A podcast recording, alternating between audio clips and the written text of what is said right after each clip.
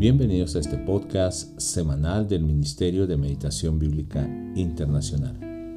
Cada semana subimos un podcast reflexivo sobre un pasaje de la semana en el que estamos meditando. Puede compartir este podcast con sus contactos y pedimos que ore por nosotros para que sigamos difundiendo la palabra sana del Señor. El día de hoy leeré Primera de Crónicas capítulo 5 versos 1 al 17 en la versión Reina Valera actualizada.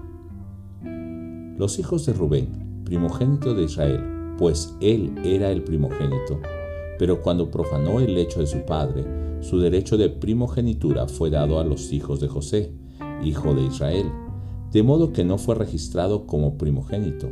Y aunque Judá llegó a ser el más fuerte entre sus hermanos, y de él procede un príncipe, el derecho de primogenitura fue de José.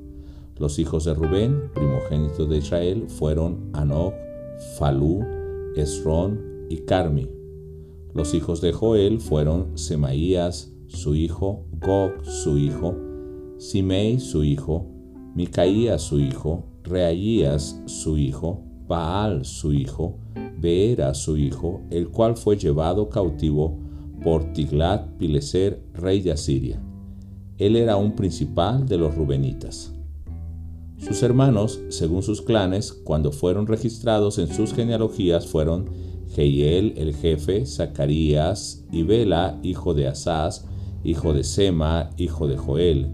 Y él habitó en Aroer hasta Nebo y Baal Maón.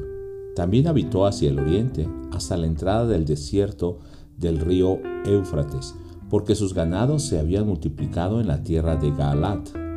En los días de Saúl hicieron guerra contra los agrienos, los cuales cayeron en sus manos, y habitaron en sus moradas en toda la región oriental de Galaad. Los hijos de Gad habitaron frente a ellos, en la tierra de Basán hasta Salca. Joel fue el, jefe, el segundo Safán, luego Hanai, después Safat, en Basán. Sus hermanos, según sus casas paternas, fueron 7. Micael, Mesulam, Seba, Jorai, Jaacán, Sia y Eber. Estos fueron los hijos de Abijail, hijo de Uri, hijo de Jaroa, hijo de Galat, hijo de Micael, hijo de Jesisai, hijo de Jaadó, hijo de Bus. Agi, hijo de Abdiel, hijo de Guni, fue jefe de sus casas paternas. Ellos habitaron en Galat, en Basán, en sus aldeas y en todos los campos de alrededor de Sarón, hasta sus confines. Todos estos fueron registrados según sus genealogías en los días de Jotam, rey de Judá, y en los días de Jeroboam, rey de Israel. Este pasaje nos habla acerca de la genealogía o descendencia de los hijos de Israel. Israel fue el nombre que Dios le dio a Jacob, una identidad nueva de donde nacería un pueblo que sería usado por Dios para bendecir a las naciones de la tierra. Tuvo doce hijos que llegaron a ser los patriarcas de las doce tribus de Israel. Tuvo descendencia con sus dos esposas y dos concubinas. En ese tiempo era común que tuvieran muchos hijos porque eso les daba poder para producir alimento, para defenderse o para defender eh, sus cultivos o defender a sus familias de sus enemigos. Ellos levantaban pueblos o naciones. Por eso era común que en esa época, alrededor del año 1900 a.C., tuvieran familias muy grandes. Para los primogénitos había una herencia especial del padre.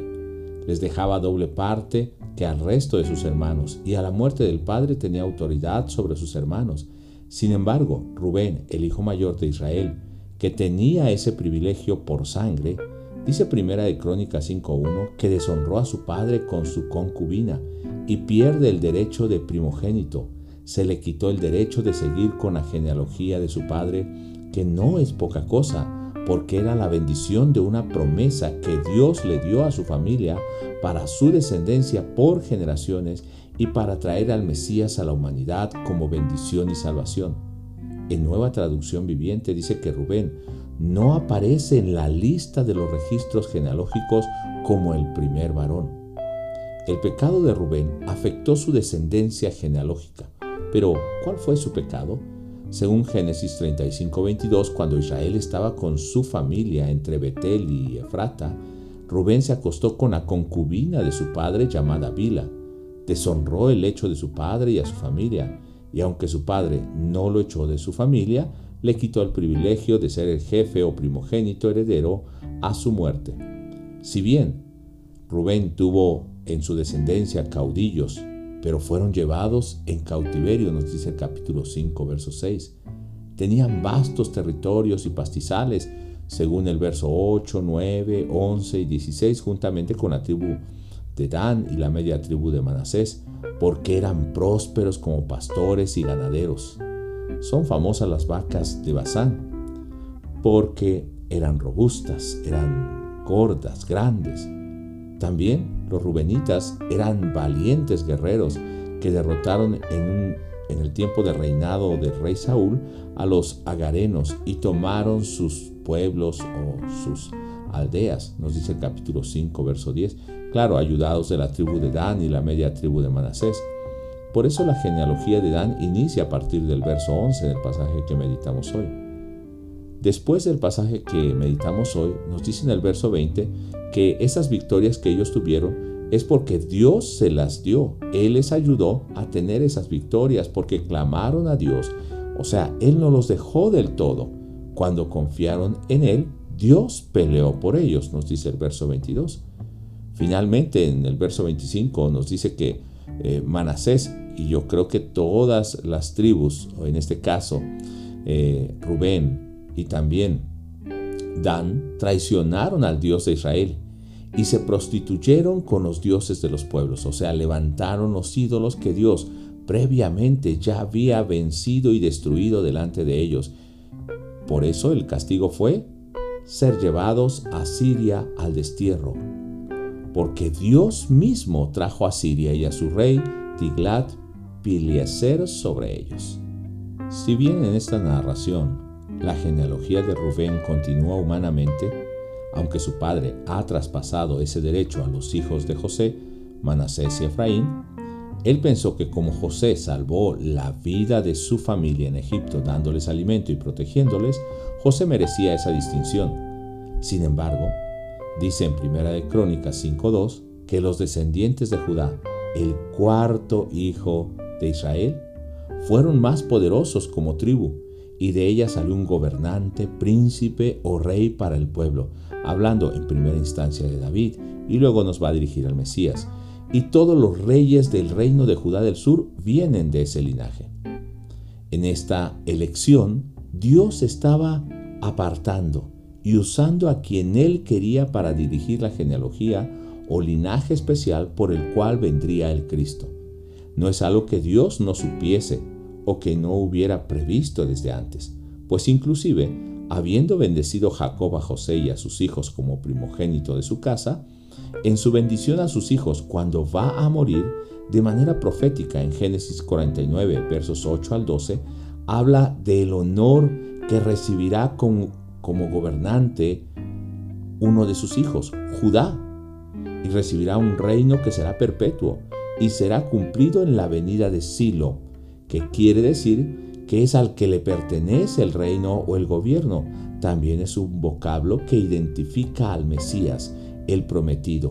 Inclusive, ya menciona que tomará un pollino o un burrito y sus vestiduras serán manchadas en sangre en alusión a su sacrificio.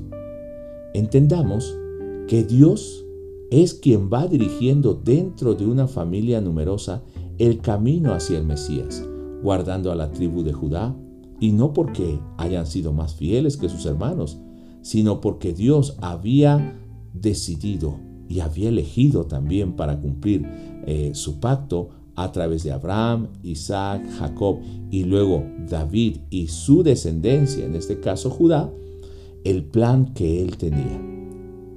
Veamos esto, tener todo, poder económico, tierra, ganado, prosperidad, ser valientes en conquista como eran Rubén, Gad y la media tribu de Manasés, tener el reconocimiento en el trabajo social y familia, en el caso nuestro, el éxito humano, puede ser lo que distingue el mundo como prosperidad, primogenitura humana, pero en Dios, en lo espiritual, la elección no depende de eso, sino de la voluntad soberana de Dios. Los pecados que afectan la elección, igual que cualquier otro pecado, pero en el caso de Rubén fueron el pecado sexual, la deshonra a su padre y su madre, que a la vez es una deshonra a Dios. O como en el caso de Manasés, la mezcla de el culto a Dios con la vida pagana o de los ídolos. El pecado, que parecía oculto en el caso de Rubén, fue descubierto con consecuencias graves a la postre. Pensemos ahora en Cristo. ¿Qué es lo que puede alejarnos de la bendición de ser parte de la genealogía escogida para ser llevados al destierro, quitar nuestra parte del reino de Cristo? Preguntemos si no estoy actuando como Rubén, deshonrando a mis padres, deshonrando a Dios, deshonrando el Evangelio por satisfacer mi capricho o deseo. No estoy despreciando la bendición de Dios y de mis padres, deshonrando mi llamado como hijo de Dios. Es tiempo para dejar ese pecado oculto que mina mi vida espiritual o ese pecado visible que cada vez me hace adentrarme más en el pecado, que me lleva deslizándome cada vez más en la deshonra a Dios. Todo esto está deshonrando mi relación con Dios y me condena a ser alejado de la presencia de Dios y su salvación, que es la mayor herencia o primogenitura. Es tiempo de arrepentirnos, es tiempo de confesión, confesar a Dios nuestro pecado. Es tiempo de restauración, de ver lo que Dios hará en nosotros como parte de un linaje especial que pertenece a Dios. Yo te invito a que reflexiones, que apliques esta palabra en tu vida y que puedas volver tu corazón al Señor si le has fallado. Que en este día puedas orar para que Dios te fortalezca y puedas serle fiel a Él. Dios te bendiga.